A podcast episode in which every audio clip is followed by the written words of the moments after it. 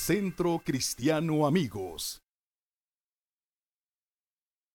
el día de hoy quiero, quiero compartir una palabra, quiero compartir lo que Dios ha puesto en mi vida, en mi espíritu. Y el tema que, que quiero compartir el día de hoy se llama Sí, pero no. ¿Cómo se llama?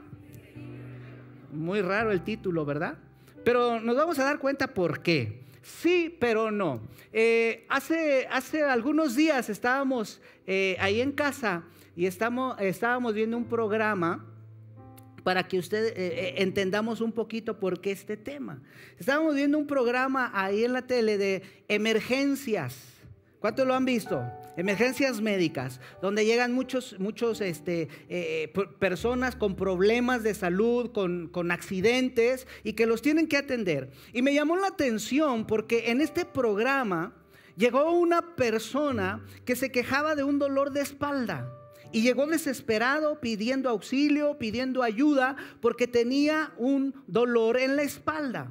Había estado por ahí en un bar, eh, había habido una riña y bueno, pues él salió este, golpeado y sus amigos lo llevaron al hospital, pero ahí lo dejaron. Él llegó con su propio pie, llegó caminando y cuando los doctores lo examinan, de frente la persona se veía normal. Y solamente, bueno, pensaron que tenía un dolor de espalda. Pero ¿cuál fue su sorpresa? Que cuando lo checaron por la parte de atrás, tenía un cuchillo clavado en la espalda. Pero él no se había dado cuenta. Él solo llegó al hospital y decía, es que tengo un dolor en la espalda. Entonces inmediatamente los doctores le sacaron una radiografía y le dijeron, Señor, usted trae un cuchillo clavado en la espalda. Y él aseguraba y decía, no, es que yo tengo un dolor en la espalda. Ustedes pusieron ese cuchillo allí. Pero yo solo quiero que me quite el dolor.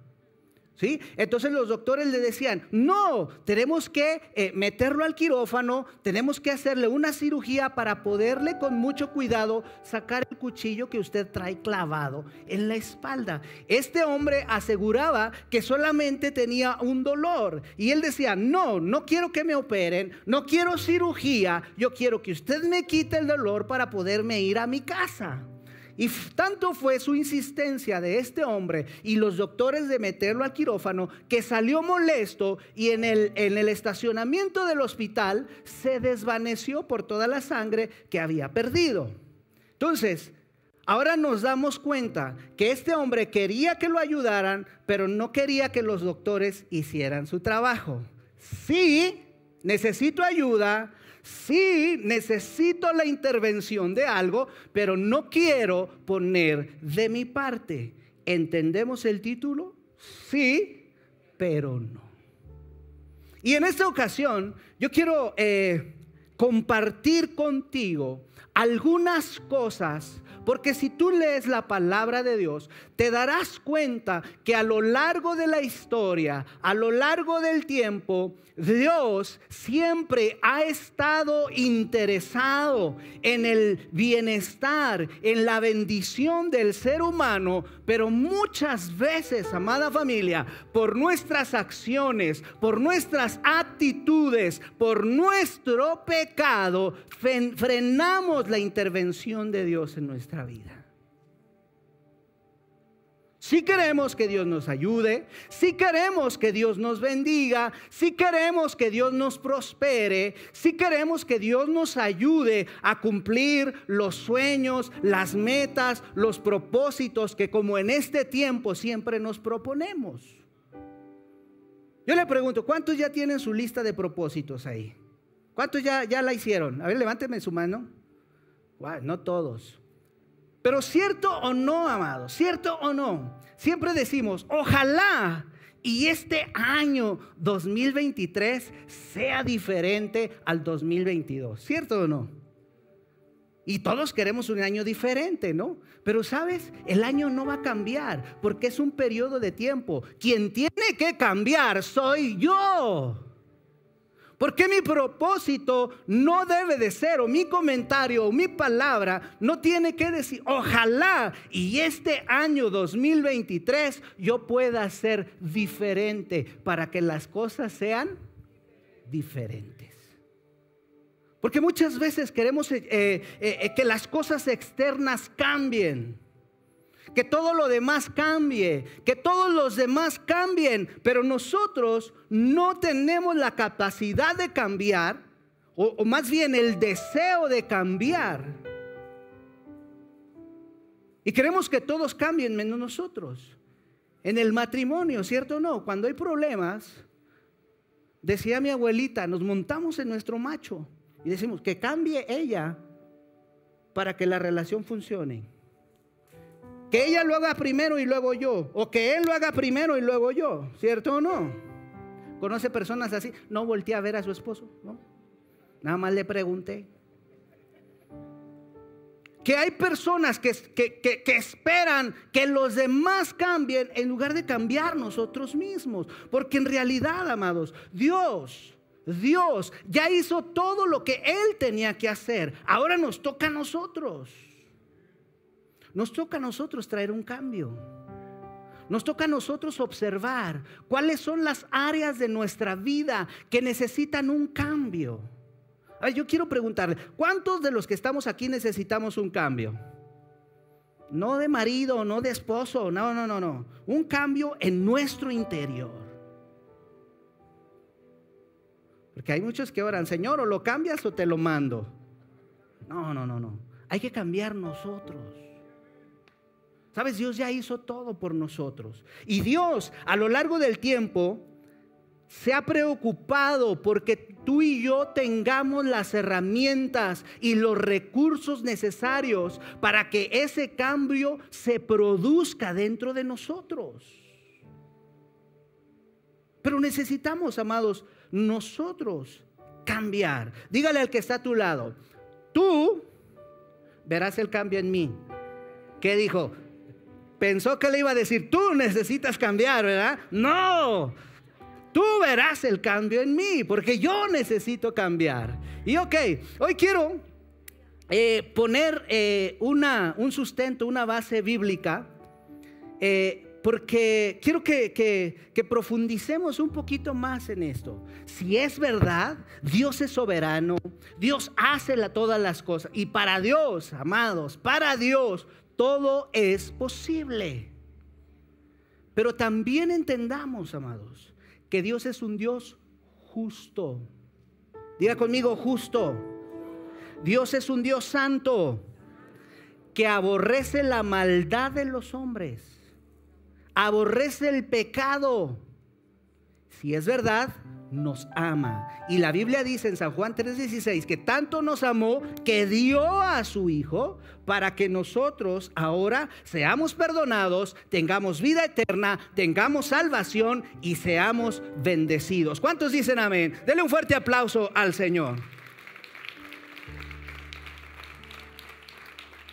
Y porque Dios se preocupa por nosotros, Escucha, todo aquel que llega a Dios y decide caminar en su voluntad, decide caminar de su mano, tendrá un futuro mejor que su presente.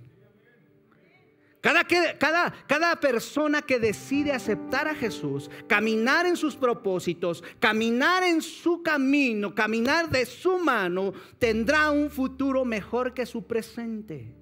Porque la Biblia dice que Dios tiene planes para nosotros, planes para darnos un futuro de bendición. ¿Ha leído usted esa parte? ¿Cuántos reciben esta palabra de parte de Dios? Que tu futuro será mejor que tu presente. Y sabes, el, el, futuro nuestro será estar día y noche por toda una eternidad en la presencia de papá. Yo pensé que usted le iba a dar un fuerte aplauso al Señor y le iba a decir, gracias Señor. Gracias. Sabes, Dios nunca ha tenido en sus planes arruinar la vida del ser humano. Dios nunca, el plan de Dios nunca ha sido arruinarle la vida al ser humano. Al contrario, Dios siempre se ha preocupado por tener una relación con el ser humano. Desgraciadamente, desgraciadamente, el pecado del ser humano desconecta de Dios. El pecado nos desconecta de Dios. El pecado es separación de Dios. Cuando el hombre pecó allá en el huerto, algo se rompió. Se rompió la conexión con Dios. Y cuando el ser humano se desconecta de Dios, se desconecta de su propósito, porque el propósito lo da el Creador, el propósito lo da Dios. El pecado nos separa de Dios. Ahora, yo quiero preguntar, ¿cuántos de los de aquí, que estamos aquí en este lugar, el día de hoy o ayer, pecamos? Levante su mano. Ay, Padre Santo. Sí, pecamos, amados. Todos los días. Tenemos errores, sí. Pero Dios, amados, está interesado en que esa conexión entre el Todopoderoso y nosotros no se rompa. Y nos ha dado, escucha, nos ha dado un libre albedrío, una libre decisión. Dios ya puso todos los cables para que tú y yo nos conectáramos con Dios. De ti, de mí depende si nos conectamos o no. Dios ya hizo lo suyo.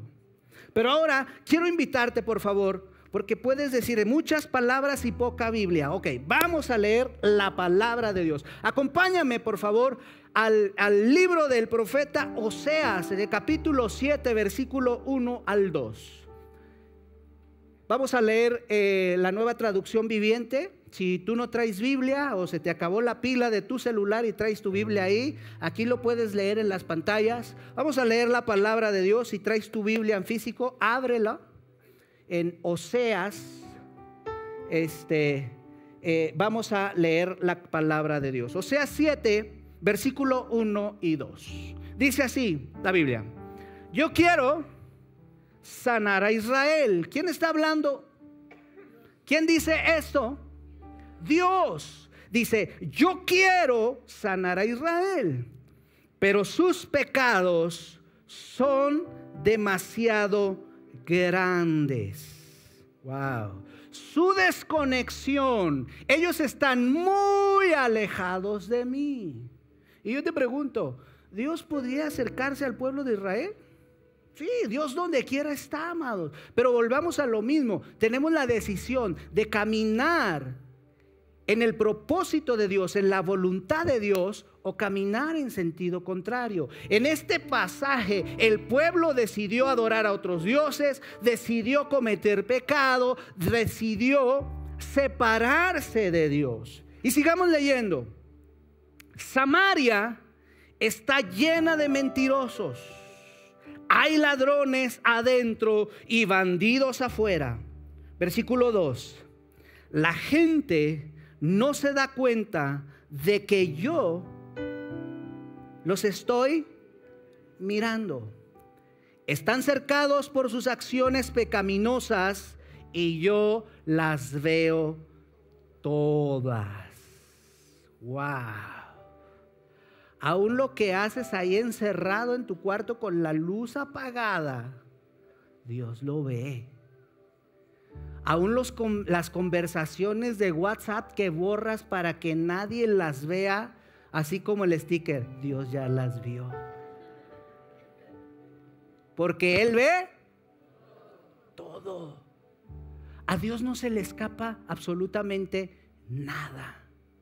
Y entonces, si nosotros volvemos al primer párrafo del primer versículo, dice, yo quiero sanar a Israel, pero su separación me lo impide, pero su pecado son muy o son demasiado grandes.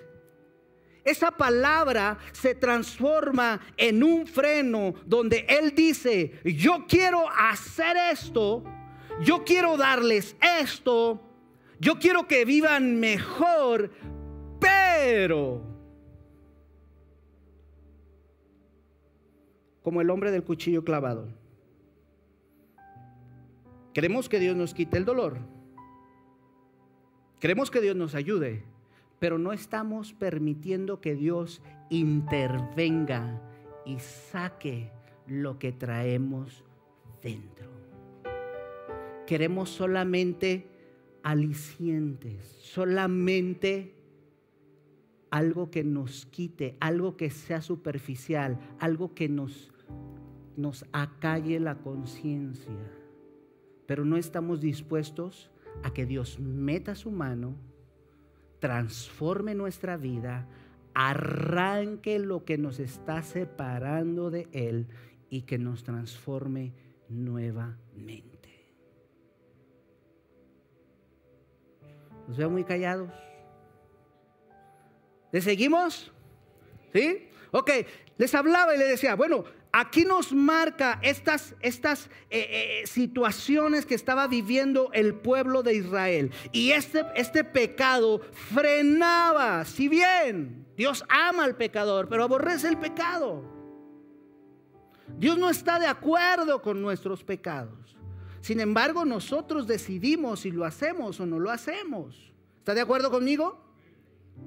Nosotros decidimos. Entonces, ¿cuáles serían estas cosas que frenaban la bendición de Dios, la intervención de Dios hacia el pueblo? Vamos a desmenuzar un poquito más este pasaje y quiero invitarle que usted en su casa lea todo el capítulo, lo lea detenidamente, lo estudie para que se dé cuenta la situación que estaba pasando el pueblo de Israel y que es una situación muy similar a la que usted y yo en estos días la humanidad estamos viviendo. Porque la humanidad se encuentra separada de Dios, la humanidad se encuentra desconectada de su creador, pero muchas veces hay gente dentro de las iglesias que viene, levanta sus manos, canta, escucha la predicación, ofrenda, diezma, pero su corazón no está conectado al corazón de Dios.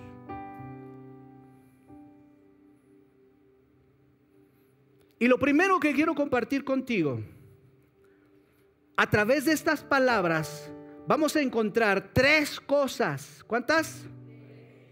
Que frenan la intervención de Dios. Y en primer lugar, el freno que el pueblo de Israel en ese tiempo tenía era su desobediencia. ¿Cuántos obedientes hay aquí? Levánteme su mano. Santo Padre, nomás hay como cinco. ¿Sabes? Nos gusta mandar, ¿cierto o no? Sí, nos gusta mandar, pero no nos gusta obedecer. Y hemos escuchado muchas veces que en la obediencia está la bendición. Hubo un rey en Israel que Dios fue eh, eh, categórico, fue preciso y le dijo, Dios se complace más en la obediencia que en los muchos sacrificios. Dios se complace más en que tú y yo obedezcamos la palabra de Dios que lo mucho que nosotros pudiéramos desgastarnos, pudiéramos dar, pudiéramos ofrecer. Dios se complace más en nuestra obediencia. Pero muchas veces, amados, eh, eh, eh, estamos viviendo nuestra vida de acuerdo a lo que nosotros pensamos, de acuerdo a lo que a mi criterio y no a la voluntad de Dios. Pero seamos conscientes, somos personas falibles, nos equivocamos, cometemos errores, ¿cierto o no? Pero Dios es perfecto y cuando tú y yo vivimos en la voluntad de Dios, vivimos caminando bajo su proyecto, bajo su estatuto, ¿sabes? No hay manera de que fracasemos, porque Dios no es un Dios de fracasados.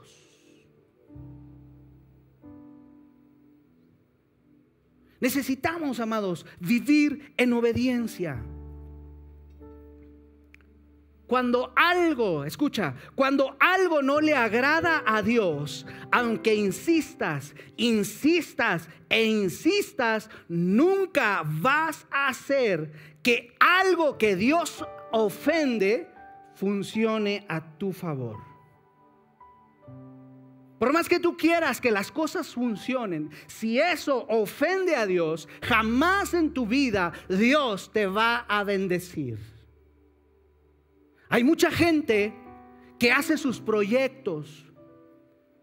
Hay mucha gente que basa sus relaciones en desobediencia y quieren que Dios los bendiga. Señor, ayúdame en mi negocio. Estoy evadiendo impuestos, pero ayúdame, Señor, que el SAT no se dé cuenta. ¿Tú crees que Dios te va a ayudar? Señor, ayúdame para que mi cliente no se dé cuenta que lo estoy robando. Que al cabo te voy a dar el diezmo, Señor. ¿Tú crees que Dios te va a ayudar? Pero muchas veces, amados, hacemos planes, hacemos eh, eh, eh, castillos, pero esos castillos los hacemos en la arena, porque todo lo que tú y yo fundamentemos en la desobediencia, tarde o temprano se derrumbará. Tarde o temprano. Pudieras ver gente allá exitosa haciendo lo malo, sí, pero tarde o temprano, todo lo que el hombre cosecha, eso también segará.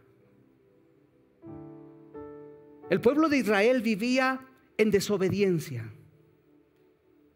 Y muchas veces nosotros preguntamos, ¿por qué no funciona? ¿Por qué no me va bien en la vida? ¿Por qué este 2023 parece que inicié eh, con el pie izquierdo? Porque eso de los chones rojos no funcionó. ¿Sabes? Nada de eso va a funcionar. Lo único que va a funcionarle al ser humano es que se conecte con aquel que nos da el propósito y seamos obedientes y caminemos y vivamos su palabra conforme Él nos manda. Ese es el verdadero éxito del ser humano. Alguien que esté de acuerdo conmigo y que adore al Señor.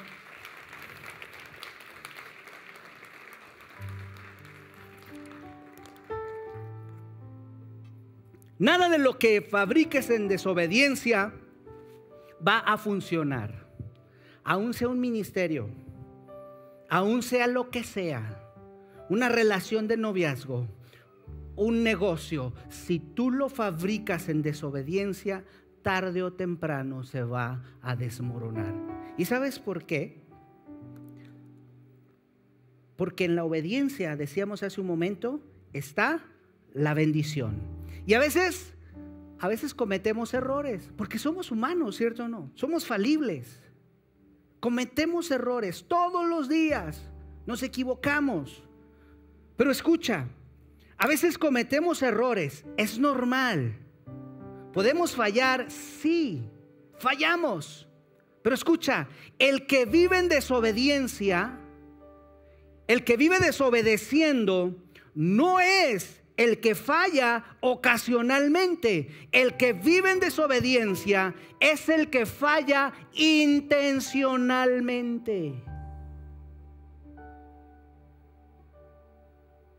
Porque el que desobedece, aún sabiendo que está haciendo las cosas mal, las hace.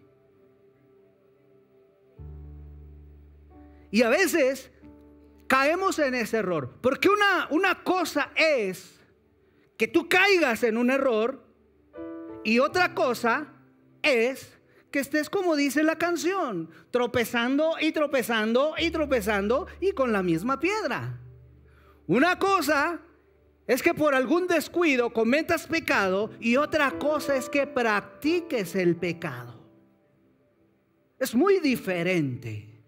Y Dios está interesado en que nosotros seamos conscientes que de repente podemos fallar, pero también el corazón de Dios se agrada cuando tú y, yo llegamos delante de Él y le decimos, ¿sabes qué, papá? Perdóname porque la regué, porque me equivoqué, porque pequé, porque soy falible. Perdóname, Señor.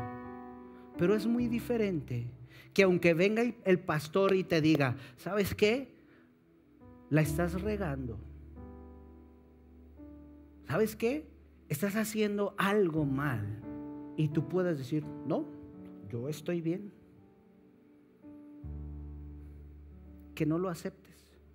Y que sigas haciendo lo que tú sabes que está mal. Necesitamos ser obedientes. Dios quería intervenir en el pueblo. Dios quiere intervenir en nuestra vida, pero necesitamos ser obedientes. ¿Cuántos dicen amén? Hay gente, escucha, hay gente que dejó de ver la mano de Dios por la abundancia de su desobediencia. Hay gente que dejó de ver la voluntad de Dios por la abundancia de su desobediencia. Y si tú como padre, tú cuando tienes eh, a tus hijos, les das una orden, quieres que te obedezcan, ¿verdad? Bueno, ahora eh, es un poquito diferente y no quiero entrar en ese, en ese, en ese tema, pero a veces los papás obedecen a los hijos en lugar que los hijos obedezcan a los padres. Y eso es desobediencia. Si tú obedeces a tus hijos, estás en desobediencia, porque quien tiene la responsabilidad de tus hijos no son ellos mismos, eres tú como padre. Pero ese no es mi tema. Pero sabes una cosa, muchas veces, amados, nosotros cuando les mandamos algo a nuestros hijos queremos que obedezcan, que hagan las cosas, ¿cierto o no? ¿Por qué? Porque es por su bien. Y hay muchas eh, eh, personas que no toleran que sus hijos los desobedezcan y correctivos y, hacen eh, ahí con la vara de la justicia a sus hijos. Pero ¿qué nos hace a nosotros pensar? Que, nosotros sí podemos corregir a nuestros hijos, pero Dios no nos puede corregir a nosotros. Si también somos y Dios al que ama.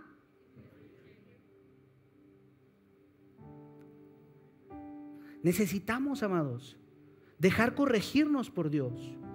Ser obedientes a lo que Dios nos está hablando. Y tal vez tú puedas decir, pero es que sabes qué, Martín. Me ha costado tanto dejar lo que, lo que hago. Sabes, en, este, en estos tiempos, y lo, lo puedo decir abiertamente, con nuestros jóvenes, hay un alto porcentaje de jóvenes que están atrapados en la pornografía. Muchísimos. Es más, y no solo jóvenes, también viejitos. Que están atrapados en la pornografía, que están atrapados cometiendo los mismos errores. Y a veces puedes decir, es que no he podido dejar. Por más que me lo he propuesto, ayíjole, por más que he deseado. Hay jóvenes adictos a la droga y dicen, es que yo sin la droga no puedo vivir. Es que yo sin esto no puedo vivir. Y el enemigo te ha querido meter y vender una mentira barata a tu mente que sin eso no puedes vivir. ¿Sabes? Lo único que el ser humano necesita para poder vivir es la presencia de Dios. No hay nada en este mundo que te pueda eh, otorgar la vida. El único que te da la vida es Dios. Y de Él necesitamos estar unidos, estar pegados, porque de Él viene todo. ¿Cuántos dicen amén?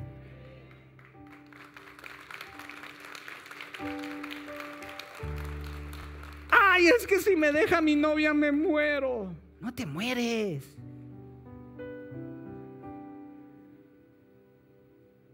Que sin este auto no puedo vivir. Al rato te lo van a robar.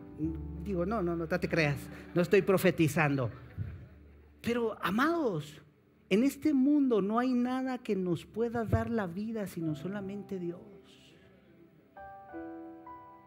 Y Él es el único indispensable para nosotros.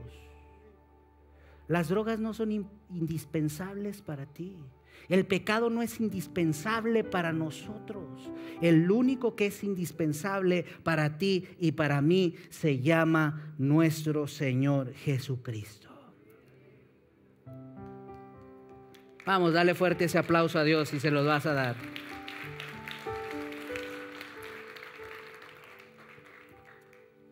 Con Dios, amados. podemos alcanzarlo todo. El apóstol San Pablo dijo, todo lo puedo en Cristo porque Él es mi fortaleza. Puedes tener una casa, puedes tener los mejores carros, puedes tener el mejor trabajo, puedes tener el mejor sueldo, pero si sacas a Dios de tu vida, estás así de perderlo absolutamente todo. Porque Dios lo es todo y en todo. Y todo en griego, todo en arameo, en hebreo y en español es todo. Dios es todo para nosotros. Ahora, el problema de la gente es que muchas veces nos creemos autosuficientes y creemos que sabemos todo y nos la sabemos de todo a todo, pero no es así. Somos, eh, estamos necesitados, necesitamos de Dios. Y Dios también, escucha, necesita gente obediente. Gente que camine bajo sus estatutos. Y tú podrías decir, pero es que eh, yo no necesito a Dios, yo tengo talento, yo puedo hacer muchísimas cosas, yo me siento eh, eh, que las puedo de todas. ¿Sabes? Tu talento no te va a abrir las puertas que solamente la presencia de Dios te puede abrir. Porque tu talento se te termina, porque lo que tú puedes hacer o lo que sabes hacer se puede acabar porque todo es perecedero en este mundo. El único que es eterno se llama Jesucristo y Él es el único que te puede abrir puertas que nada ni nadie puede cerrar. ¿Cuántos dicen amén? Así es que caminemos en obediencia a Dios. Jesús, escucha, Jesús caminó en obediencia. Y dice la Biblia que cuando Jesús estuvo en esta tierra, fue obediente hasta la muerte y muerte de cruz. Y dice que por eso Dios lo exaltó hasta lo sumo y le dio un nombre que es sobre todo nombre. Y en ese nombre se dobla toda rodilla y toda lengua confiese que Él es el Señor. Vamos, dale un fuerte aplauso al Señor. Número dos. El freno que el pueblo de Israel tenía en ese tiempo, número dos, era por mantenerse en la mentira. ¿Cuántos han dicho una mentirilla? ¿Sí? ¿Ha dicho una mentirilla? Y, a veces decimos, bueno, es una mentirilla blanca. Es más, hay catálogos de, de mentiras, porque yo he escuchado a gente una mentira piadosa. ¿Usted conoce mentiras piadosas? ¿Sí o no? Porque hay mentiras blancas, pero mentiras piadosas. ¿Sabes? Para Dios mentira es mentira. Y la mentira es pecado. Porque la mentira, es más, el padre de la mentira, ¿quién es? Satanás. Y no solamente, eh, eh, esto, esto es tremendo, porque sabes, no solamente nosotros eh, caímos en el engaño, caemos en el engaño de Satanás, de decir una mentira para evadirnos una responsabilidad. Porque mentimos para evadir responsabilidades, ¿cierto o no? Y luego les decimos a, a nuestros hijos, hijo, dile al abonero que no estoy. Y estamos enseñando a nuestras próximas generaciones a qué? A mentir. Y sabes, la mentira nos aleja de Dios. Pudieras tener muchos defectos y tenemos muchos defectos como humanos, pero no hay peor defecto en el ser humano de que sea mentiroso. Y yo te pregunto, ¿tú le abrirías las puertas de tu casa a una persona que no es honesta contigo, que no confías en ella? ¿No? ¿Tú le confiarías tus recursos para que los administrara a una persona que no es honesta, que no es verdadera, que no, no te habla con, con la verdad? ¿Le confiarías tus recursos? No. ¿Le, confiarías la vida de tus hijos? ¿Que tratara con tus hijos a una persona que no es transparente? ¿Y qué te hace pensar que Dios sí confiaría en nosotros cuando nosotros no nos, no nos mostramos transparentes delante de Dios? Aún aunque Dios conoce todas las cosas. Y queremos que Dios no se dé cuenta, pero Dios lo ve. Leíamos en el versículo 3, yo conozco cada una de ellas. Y si Dios tiene cosas grandes para nosotros, seremos gente confiada para que Dios deposite esas cosas grandes en nuestra vida.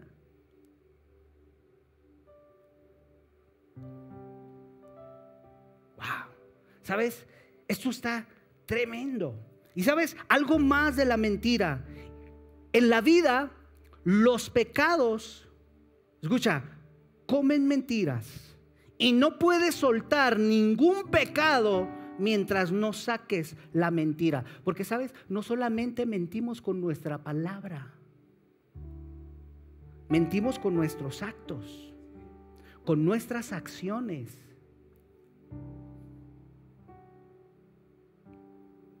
Yo sé que aquí no hay de esas personas. Vamos a hablar de otra gente y de otro lugar. Vamos a poner un ejemplo, no vamos a hablar de ellos, vamos a poner un ejemplo. Hay muchas personas que asisten a las iglesias, levantan sus manos, ofrendan, diezman, escuchan la prédica y todo, pero tienen una doble vida y están mintiendo, no son transparentes.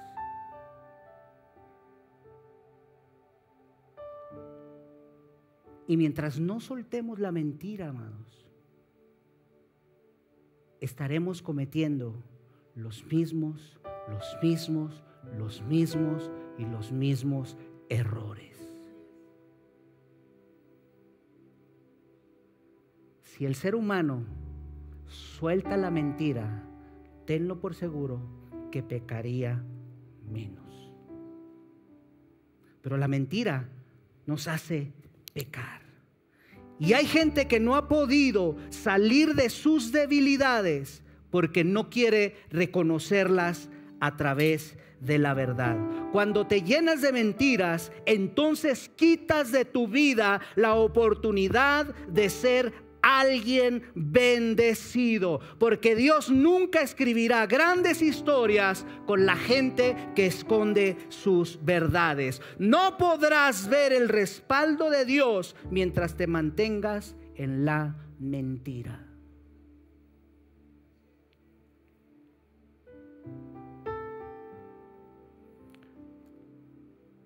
Dios prefiere, escucha iglesia, Dios prefiere a un honesto que se equivoca que a un mentiroso que se cree perfecto. Te lo vuelvo a repetir. Dios prefiere a un honesto que se equivoca a un perfecto, a un mentiroso, perdón, que se cree perfecto. Y número tres, quiero pedirte por favor que te pongas de pie.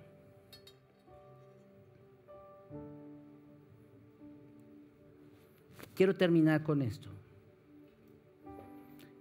El número tres, y con esto termino. Lo que frenaba la intervención de Dios en el pueblo era la arrogancia, el egocentrismo, el egoísmo de las personas.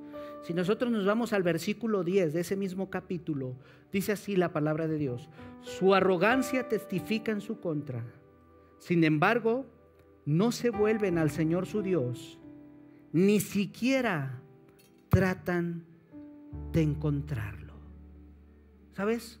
Una persona arrogante siempre cree que todo gira alrededor de él. Y que Dios está para ayudarlo, para servirle, para bendecirlo.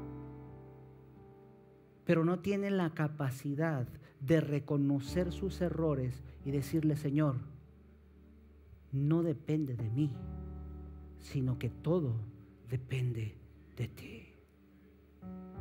Necesitamos ser humildes. La arrogancia te hace tanto daño en las relaciones con el hombre. Imagínate también cuánto daño te hace en tu relación con Dios. Porque si no frenas tu arrogancia, destruirás a tu familia. Si no frenas tu arrogancia, destruirás a tus hijos. Si no frenas tu arrogancia, destruirás a tus seres queridos. Y si no frenas tu arrogancia, destruirás tu relación con Dios. La Biblia dice, Dios atiende al humilde, pero mira de lejos al altivo, al arrogante. Yo no sé lo que te hace falta cambiar. Yo no sé si tú estés dispuesto el día de hoy a decirle, Señor, la verdad, he vivido en desobediencia. Tal vez has practicado la mentira. Tal vez has sido arrogante. Yo no lo sé. Yo sé lo que yo tengo que cambiar, pero ¿qué es lo que tienes que cambiar tú? Siempre esperamos que las demás personas cambien, pero hoy, este 2023, es necesario que tú y yo cambiemos para que nuestra situación alrededor cambie. Para que no nos pase lo que el pueblo de Israel, que Dios quería intervenir, que Dios quería atender al pueblo, cuidar al pueblo, sanar al pueblo, pero ellos estaban lejos de Dios. Hoy en esta tarde yo quiero pedirte, cierra tus ojos y piensa un momento, ¿qué es lo que yo tengo que cambiar? ¿Qué necesito yo cambiar? Tal vez hemos caído en la trampa del enemigo, hemos sido desobedientes, no hemos sido honestos, no hemos sido humildes. Pero hoy Dios quiere sanarnos. Hoy Dios quiere transformarnos. ¿Sabes? Porque si la obediencia, la honestidad y la humildad no están en nuestra vida, es muy probable que estemos en el mismo punto desde hace mucho tiempo y no podamos avanzar. Así con tus ojos cerrados, yo te pregunto, ¿dejarías que Dios obrara hoy en tu vida? ¿Dejarías que Dios transforme hoy tu vida? Que arranque la mentira, que arranque la desobediencia, que arranque el orgullo, que arranque la soberbia y nos haga humildes, transparentes, que nos haga obedientes delante de Él. Si tú quieres que Dios empiece a transformar tu vida, yo quiero orar por ti, quiero que levantes tu mano. Le diga, Señor, en el nombre de Jesús, hoy vengo delante de ti. Porque yo necesito cambiar, Señor. Porque yo me he dado cuenta a través de tu palabra que necesito cambiar. Necesito quitar de mí, Señor, lo que me separa de ti. Tú ya hiciste, Señor, por mí todo Ahora me toca a mí, Señor, corresponder. Ahora me toca a mí, Señor, poner manos a la obra. Solo te pido, Señor, ayúdame, dame fuerza para poder, Señor, quitar, borrar de mí, Señor, todo lo que me está estorbando para tener una relación contigo, Señor.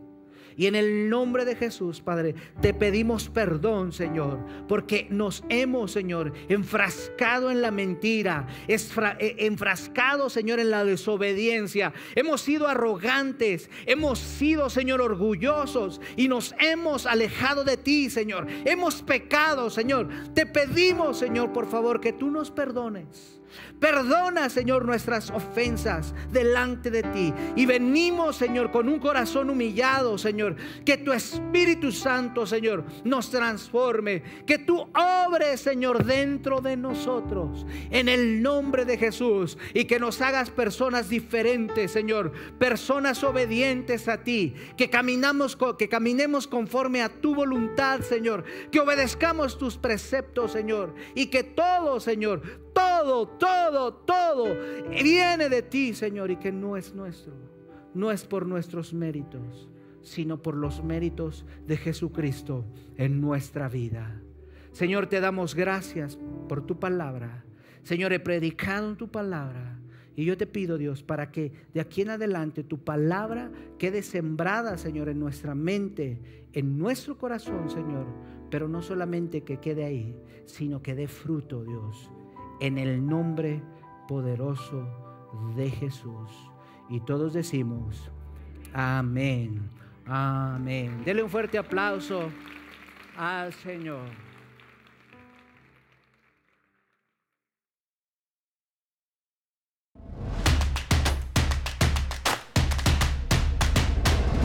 Centro Cristiano Amigos.